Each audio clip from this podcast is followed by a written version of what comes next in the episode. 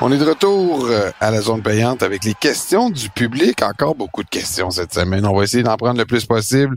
D'abord, on va commencer avec notre statisticien officiel, Thomas de Bordeaux. Oui, Thomas, ça fait plaisir de te retrouver encore cette semaine. Thomas qui euh, fait bonne figure, là, il commence à commence à nous écœurer un peu avec ses résultats à lui. 12 eh oui, en il est meilleur que nous autres. Bravo. On a eu 2, 10 en 10 cette semaine, 10 en 16, pardon, euh, pour euh, la semaine 16 de la NFL. On est dans la semaine 17 cette semaine. Euh, Thomas a toujours le droit à une question. Avec l'équipe des Titans ce dimanche, Derrick Henry a lancé une deuxième passe de toucher pour cette saison et sa quatrième passe en carrière. Quel autre joueur ne jouant pas la Mhm. position de QB ont des statistiques de passe aussi étonnantes? Ah ben ça, écoute, ça m'a donné l'occasion d'aller replonger parce que je dans ce temps-là, j'étais trop jeune pour écouter le foot, mais je me rappelle d'avoir vu beaucoup de vidéos euh, sur la carrière légendaire de Walter Payton. Puis on le voyait souvent faire des passes, puis je me disais, voyons, il me semble que je l'ai déjà vu dans des documentaires NFL Films, tenter beaucoup de passes. Puis je suis allé vérifier, puis effectivement, c'est lui qui a le record. Huit passes de toucher pour le légendaire Walter Payton. 331 verges de gain. C'est quand même impressionnant. Euh, fait que c'est ça, c'est pas le, roi Hen- Henry, oui, mais là, dans ce cas-ci, c'est le roi Walter. Danny Vellieux nous pose la question. Euh, Jérémy Saint-Hilaire a signé comme carrière à Vanderbilt. Pour lui, c'est mieux d'aller comme réserviste à Vanderbilt ou de rester au Québec? Et d'être possiblement partant pour le Rouge et Or et les Carabins. Euh, ben, ça, c'est, c'est, écoute, c'est dur à savoir, mais il y avait un- une chose qui était sûre dans le cas de Jérémy Saint-Hilaire, c'est que c'est un gars qui a joué son football préparatoire aux États-Unis. Ça fait deux ans maintenant qu'il est au Tennessee. Tu sais, c'était clair qu'il avait opté d'avance pour la voie de la NCAA. Là, je pensais pas, je pense pas qu'il allait revenir au Québec. Puis, euh, écoute, là, on se dit, ah, il va être réserviste à Vanderbilt. Ouais, peut-être au début, c'est normal, mais c'est un programme où il y a vraiment une chance à un moment donné de devenir partant. Puis de voir du terrain à tout le moins, parce que Vanderbilt, on se fera pas de cachette. C'est pas un gros programme. Depuis dix ans, ils ont pas de saison gagnante. Ils cherchent beaucoup. Fait que, tu sais, je pense qu'il va avoir une vraie shot là-bas. Puis, euh, écoute, ce qui est bien dans un cas comme ça, c'est que tu as toujours l'option de, de transférer dans le pire des cas. Euh, il pourra toujours se trouver une place ailleurs, revenir au Canada. Toutes les options demeurent sur la table. C'est moins comme avant où tu t'enrôlais dans un programme puis tu restais là pendant cinq ans. Euh, mais Jérémy Saint-Hilaire, je pense qu'à Vanderbilt, là, il va éventuellement avoir une opportunité de jouer, pas, pas cette année, mais je le vois peut-être l'an prochain ou à sa troisième saison, là, comme on voit la plupart du temps. D'ailleurs, une autre question sur euh, les joueurs québécois. Luc qui nous pose la question, le joueur québécois qui va intégrer le prestigieux programme universitaire d'Alabama, Stéphane mentionne à la fin de son article que ce jeune joueur doit faire ses preuves pour intégrer l'équipe partante. Pourquoi ne pas plutôt se joindre à une université un peu moins prestigieuse et être certain d'être inséré à l'équipe régulière? Le but n'est-il pas avant tout la visibilité afin d'accumuler des stats et de prouver sa valeur pour poursuivre la- dans la NFL? Euh, merci, euh, Luc, pour la, la- la question. Luc Mamaro, euh, c'est un dilemme, ça, pour, euh, pour bien des, des, des joueurs, là, euh, surtout ici. Est-ce que tu veux devenir partant rapidement dans un petit programme ou apprendre dans un des programmes les plus prestigieux, sinon le plus prestigieux? Là, on peut débattre là, sur qu'est-ce qui est le plus prestigieux euh, dans NCAA, mais Alabama, ça fait beaucoup de sens. Euh, Puis il faut, il faut se rappeler qu'il a choisi l'occasion d'être formé par un grand coach aussi. Là. Nick Saban, t'as pas souvent cette chance-là, surtout chez nous. Ça montre aux jeunes ici aussi que c'est possible, que tu peux briser des barrières, que tu finiras pas toujours dans un tout petit programme. Euh, tu peux te faire remarquer. Puis comme je le disais dans le cas de Jérémy Saint-Hilaire, c'est vraiment une grosse semaine pour le football québécois. Juste mentionner en passant qu'on a aussi Maxence Leblanc, allié rapproché, qui s'est enrôlé pour euh, Ohio State. Ça, c'est pas rien non plus. On parle pas d'un petit programme encore là, mais pour en revenir à Steve euh, Bolo Mboumois, euh, si ça fonctionnait pas à Alabama, qui voit pas le bout du terrain au bout de deux, trois ans, ben il y a toujours moyen d'aller dans le, le transfer portal. C'est plus comme avant où t'étais, tu devais céder une année d'admissibilité. Tu sais, tu peux maintenant jouer tout de suite quelques mois plus tard dans un nouveau programme. Donc, c'est pas un problème comme tel. Moi, je suis content qu'il essaie cette, cette avenue-là. Euh, puis j'imagine, là, il a visité toutes les installations, toutes les équipes, tous les entraîneurs. Parce qu'il y avait le choix entre deux autres universités en plus. écoute, pas... deux. Il y a eu, il y a eu 17 euh, offres de bourse d'études. Puis à la fin, lui a arrêté son choix entre Alabama, Mississippi State puis Florida. Fait que tu sais, c'est un gars là qui avait vraiment l'embarras du choix. C'est ça, parce que tu sais moi, je lis, moi je suis pas sa carrière de proche comme comme toi puis comme certains de nos auditeurs, mais je me dis s'il y a eu le à la fin Florida puis Mississippi State puis qu'il y a eu en plein d'autres équipes qui, qui l'ont approché au point où il y avait l'embarras du choix. Euh, c'est-tu moi ou il sera peut-être pas partant, euh, mais on lui a quand même dit euh, tu vas avoir la chance de voir du terrain. Tu sais, ah oui, c'est sûr et certain. Je sais pas comment ça marche, là, mais comment comment qu'on se parle quand on est coach puis joueur que tu veux recruter, là, mais il doit mm. avoir un bout, il est confiant qu'il va jouer voir du terrain. Il est confiant, c'est sûr. Il a senti une bonne relation avec euh, l'entraîneur de, la ligne défensive.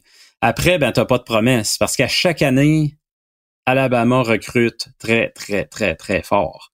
Fait que eux autres, ils se retiendront pas. Ah, ben là, lui, on lui avait ici ou ça. Tu sais, ça va dépendre de ce qu'il montre à l'entraînement. Ça, c'est ce qu'on verra pas nous, parce que s'il joue pas beaucoup la première année, nous, on a moins l'idée de qu'est-ce qui se passe là-bas. Mais eux vont le voir à tous les jours, puis ils vont être en mesure de se faire une tête sur est-ce qu'il va embarquer l'an prochain ou euh, etc. En tout cas, euh, c'est bon pour les programmes de football québécois. C'est quand ben même une toute une, acquisition pour euh, en fait, c'est toute une, victoire pour les, programmes québécois de savoir que un joueur a été recruté par Alabama. Puis si ça va bien, ça veut peut-être dire qu'il va y en avoir d'autres qui vont regarder par ici. C'est quand même, euh, c'est une maudite belle histoire quand tu penses à ça. Le gars est arrivé à Lac Mégantic. C'était quoi les chances qu'il se fasse remarquer là-bas? Après ça, il a joué au CNDF. Ça nous montre aussi que nos cégeps peuvent former des joueurs de grande qualité. Là. le gars, il s'est pas exilé aux États-Unis à 13, 14, 15 ans. Il a joué ici, euh, il a connu du succès ici. Euh, puis évidemment, il y a un, physique qui joue pour lui. Là. On parle d'un quoi, d'un 6 pieds 5, 270 environ. Là. Euh, il peut devenir un monstre dans une couple d'années. Mais ça reste que les programmes d'ici l'ont bien formé. Il y a eu du bon football ici. C'est très encourageant pour la suite. Prochaine question de Pierre euh, qui nous dit qu'il est un nouveau fidèle et qui a débuté à nous suivre cette année. Bienvenue Pierre. Ah. Alors sa question pour lui, pour nous, ne serait-il pas temps que la NFL mette en place un système de localisation du ballon pour le GPS hmm. par GPS, pardon. On m'a dit que cela serait techniquement possible. Je suis toujours un peu perplexe lorsque je vois les arbitres mettre leurs pieds afin de marquer l'endroit où le ballon se situerait, alors ainsi que les chaîneurs qui se déplacent. Cela me semble un anachronisme dans un sport qui par ailleurs a beaucoup évolué avec la technologie. Avez-vous des informations à ce sujet? Ou êtes-vous au courant de, la de discussion en ce sens, passée ou présente? Merci Pierre. Euh, ben oui, c'est déjà une technologie qui est possible, qui est utilisée d'une certaine façon. Euh, la NFL a des puces dans ses ballons déjà, euh, mais ça sert à mesurer tout plein d'affaires autre que le spot exact du ballon. C'est bizarre, là, mais il y a plein de choses qui sont mesurées comme ça. La distance des passes, puis ci, puis ça. Là, la vitesse des joueurs, entre autres, aussi, des fois. Euh, la USFL aussi, qui est une ligue alternative, utilise une puce. Puis la NFL, l'année passée, je me rappelle qu'il avait dit, euh, on, est à l'affût, on surveille ça. Là, il y a des joueurs de la USFL qui avaient dit, ouais, mais ce qu'il y a dans le ballon, l'espèce de dispositif qu'on a mis, pour évaluer les distances puis tout ça, on, trouve que ça rend le ballon un peu moins fonctionnel, un peu plus lourd. Fait que là, c'est sûr que si les joueurs se mettent à dire ça, ça aidera pas. Tu sais, je, suis pas dans la techno là à profusion, mais je peux pas croire moi non plus qu'il n'y a pas des technologies que la NFL peut utiliser, mais euh, il semble en ce moment que c'est pas toutes les équipes, c'est pas euh, tout le monde qui est à l'aise avec une formule comme ça. Fait on reste dans le format un peu archaïque des, bons vieux chaîneurs. Euh, mais j'ai l'impression que tôt ou tard, à un moment donné, il va falloir se pencher là-dessus avec plus de sérieux. Jérôme qui nous dit bravo pour votre émission, merci Jérôme. Noël approche et je me demandais à quand le livre, ben en fait Noël est passé. C'est vrai, c'est une semaine, une question qu'on reprend de Jérôme qu'on n'a pas pu passer. On l'avait gardé en banque, ouais. À quand le livre Les Chroniques au bar pour mettre au pied du sapin de tous les amateurs de football? Et monsieur, il faudrait retourner dans nos archives pour tout ce qu'on a euh, voulu offrir comme cocktail à nos invités. On en a fait boire des affaires bizarres, hein? Oui, on en a fait boire, puis on vous en promet encore cette semaine, mais c'est vrai qu'on fait un effort supplémentaire à chaque semaine pour aller chercher un drink euh, qui pourrait plaire à notre invité et qui a un rapport direct aussi avec la raison pour laquelle il se trouve au bar. Merci Jérôme.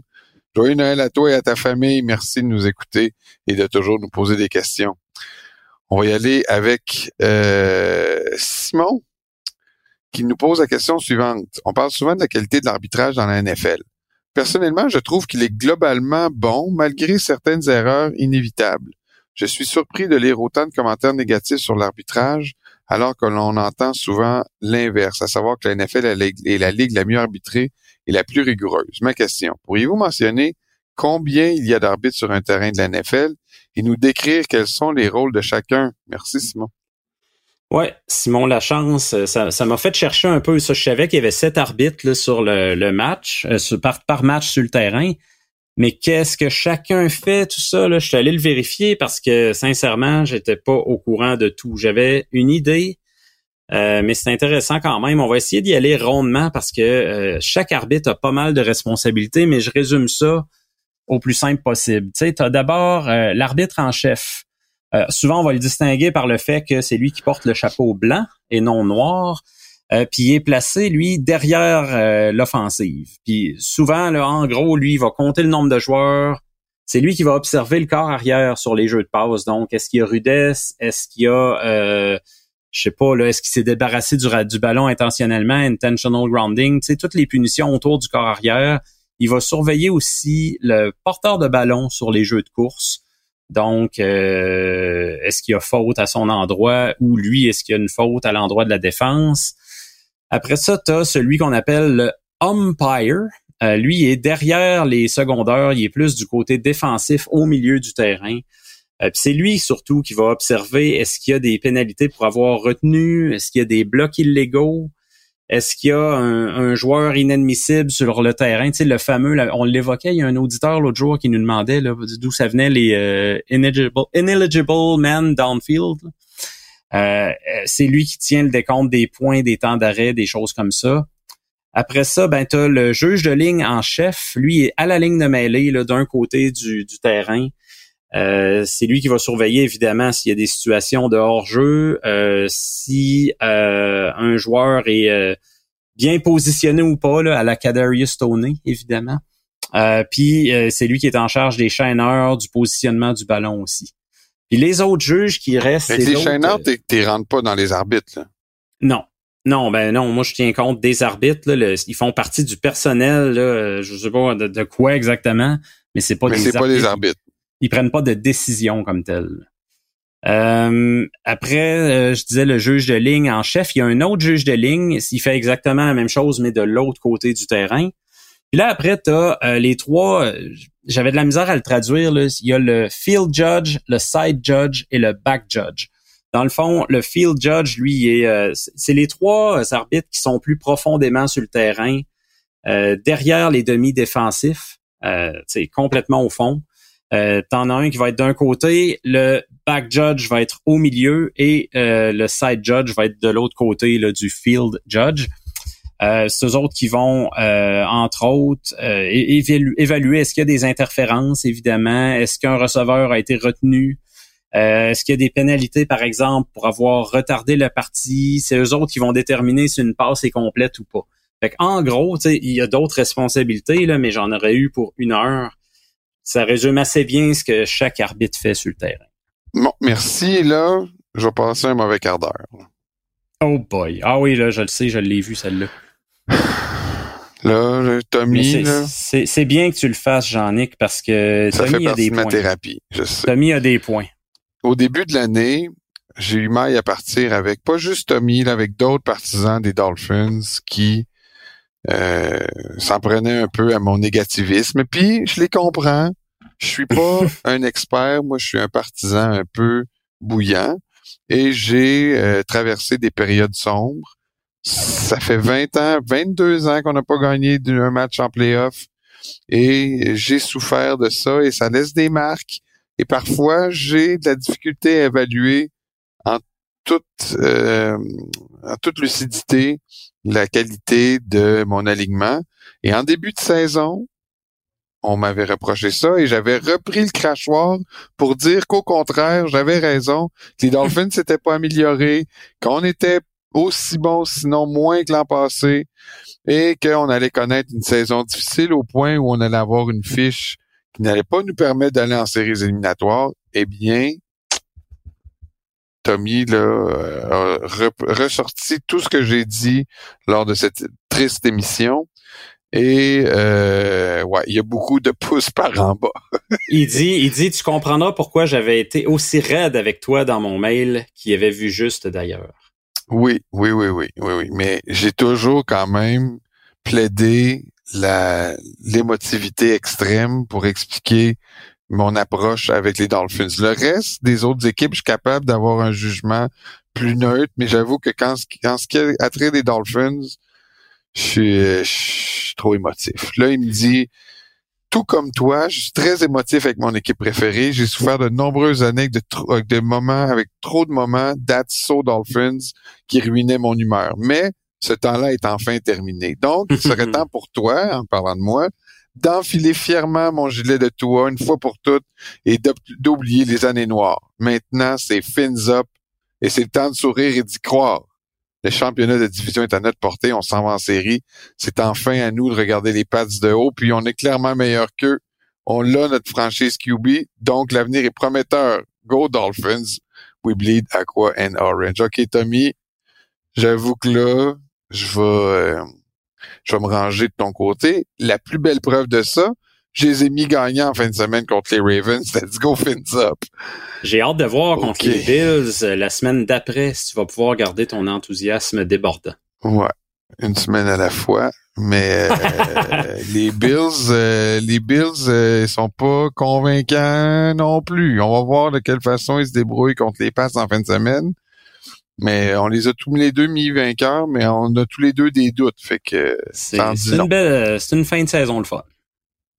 Alain euh, de Revenge of the Birds qui nous dit l'an dernier dans une entrevue à la radio, Stéphane avait comment ça une entrevue à la radio? Tu fais des entrevues à la radio euh, puis tu me parles euh, sans moi?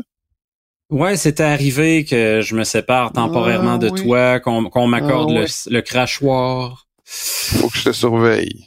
C'est comme ça la vie, Jean-Nic. La loyauté, hein, c'est pas ton fort. Non, mais je quand même, je mentionne toujours qu'on forme un couple professionnel et qu'on est des complices. Ouais, ouais, ouais, Stéphane avait comparé la saison de football à un pâté chinois réchauffé au micro-ondes. Parce qu'en plus, tu gardes tes meilleures images pour d'autres mondes. Ah, mais ça, là, j'en ai dit des niaiseries dans ma vie, j'en ai pas juste sur le podcast. Là. Ouais. Fait que tu disais que la saison de football était comparable à un pâté chinois réchauffé au micro-ondes, donc je présume que c'était pas bien bon. Et que la saison de cette année, tu la comparais à quoi si tu avais à oh faire ce même genre d'analogie euh, brillante? Grosse question, Alain, euh, Revenge of the Birds. Euh, j'ai réfléchi à ça, puis je me suis dit, on, a toujours dit depuis un bon mois là, que c'est l'année, clairement l'année des backups dans la NFL. T'es d'accord, Jean-Nic? Euh, ça fait partie des choses qui vont être euh, dans le bilan. Ben oui, c'est clair. Pour moi, c'est un point mais c'est pas la seule chose. Non, mais, ça m'a marqué pas, quand ce qui est marquant, là. Ben, il y a beaucoup, beaucoup, beaucoup de réservistes à gauche, à droite, là, quand même. Moi, je trouve que c'est un point important cette année. Ça me fait penser un peu au fait que il y a bien des équipes cette année qui s'étaient préparées euh, des grands festins. Là, on sort la grosse pièce de viande, on se cuisine des légumes. Euh, une entrée de fruits de mer, puis là, c'est le gros, gros, gros festin, puis tout à coup, écoute, t'as tout rassemblé tes ingrédients, t'as magasiné tes épices, puis tu fais ta sauce, puis finalement, tout tombe flat, ton corps arrière se blesse, ta recette que tu pensais qui serait merveilleuse, elle fonctionne pas pantoute. Qu'est-ce que tu fais dans ce temps-là? Tu colles la pizza, mon Jean-Nic. Fait que c'est à ça que ça me fait penser la saison. Moi, je vais dire une livraison de pizza. Euh, c'est ça, là, t'es pas obligé de mettre ça Parce que ce que tu avais euh, préparé a pas marché. Fait que tu veux pas laisser tes invités en plan. Ben non, tu peux pas rester affamé. Il faut manger dans la vie, là. c'est un peu une saison de pizza euh, commandée. Mais ça, c'est une très bonne. Tu sais, finalement, quand tu manges ta pizza, c'est très appréciable. Elle est excellente. Ça te réconforte parce que tu te dis finalement, on mange quand même bien. Fait que je le vois comme ça. C'est une saison qui est quand même bien. C'est mieux que l'an passé, euh, mais il a fallu se tourner vers d'autres plans. Est-ce que c'est une bonne image, ça? Très bien, j'adore ça. Euh, on finit avec du Uber Eat. C'est très bon. Excellent. Euh, rapidement, on va, on va, poursuivre avec deux petites questions, si tu veux bien. On va y aller avec Lauriane. Euh, notre copine française. Alors, Lauriane, comment ça va? Je, je, souligne qu'elle est revenue. Tu t'es posé la question la semaine passée à savoir si elle nous boudait. Alors, tu vois, elle nous boude pas du tout. Alors, bon retour avec nous, Lauriane. Je présume que tu nous as pas écouté la semaine passée. C'est encore pire. Quand je vois les joueurs arriver comme des bulldozers tête première pour plaquer, je me demande si une réglementation des plaquages est en discussion. Et ah, il y a déjà pas mal de règlements sur les, les, les, les plaqués. Je comprends là que des fois ça peut euh, parce qu'elle elle nous amène un peu de culture européenne en nous disant qu'au rugby les gamins apprennent à plaquer dès 5 ans à ne pas frapper en dessous de la ceinture. Ouais, mais. non, qu'ils ne doivent pas attraper au-dessus de la ceinture. C'est ah de plus en plus la, NFL, de plus en plus le football dans la jeunesse est enseigné comme ça aussi. Là. On en voit de moins en moins des coups à la tête. Les joueurs se font enseigner à plaquer différemment. Euh, tu mets plus ton poids sur le corps arrière quand tu le rabats au sol. Tu sais, oui, il arrive des fautes si c'était là, mais de manière générale, je pense que c'est beaucoup mieux encadré. Donc, est-ce qu'il y a des règlements en discussion? Personnellement, j'espère que non, parce qu'il faut quand même pas non plus enlever tout l'aspect physique du jeu.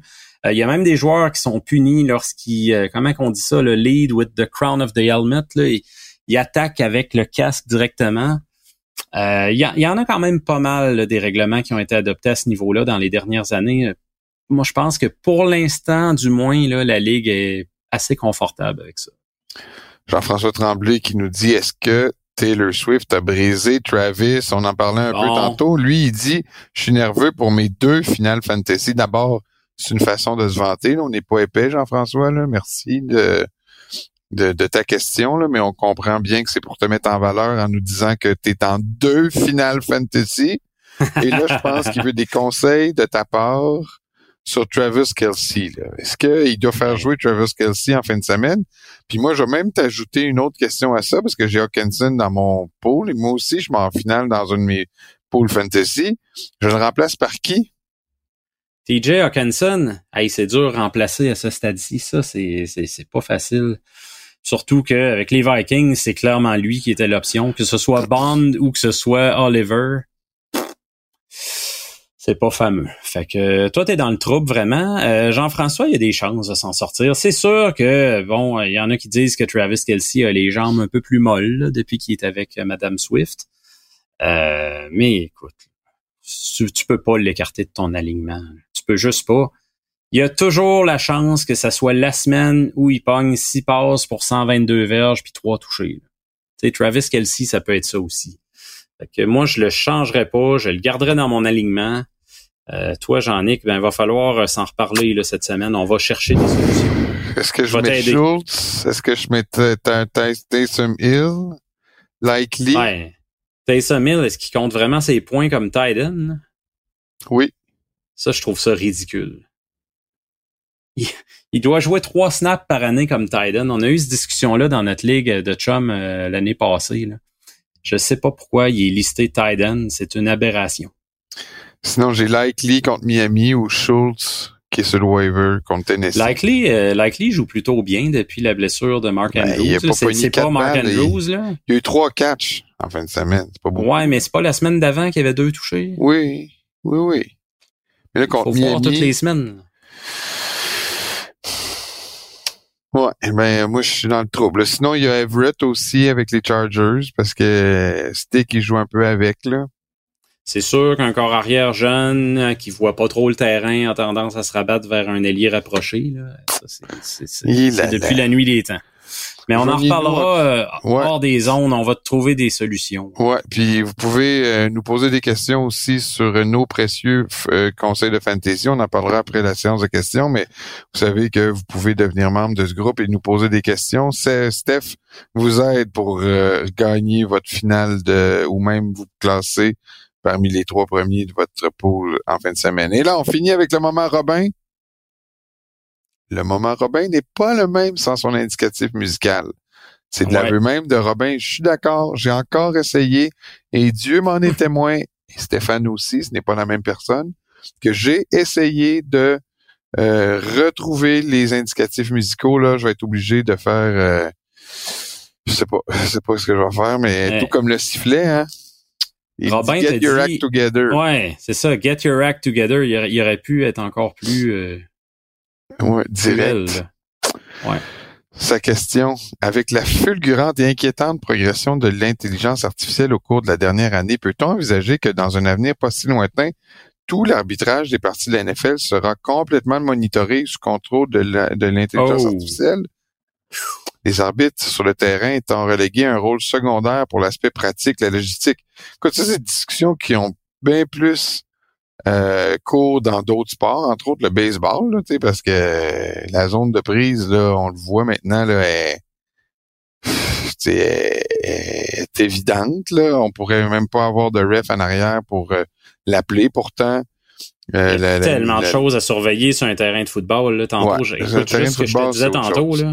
Mm je, te faisais un résumé, ben en fait, c'était pour la question de Simon Lachance, mais il y a tellement, tellement, tellement de choses à surveiller partout. Sauf que ça évolue à un rythme fou, l'intelligence artificielle.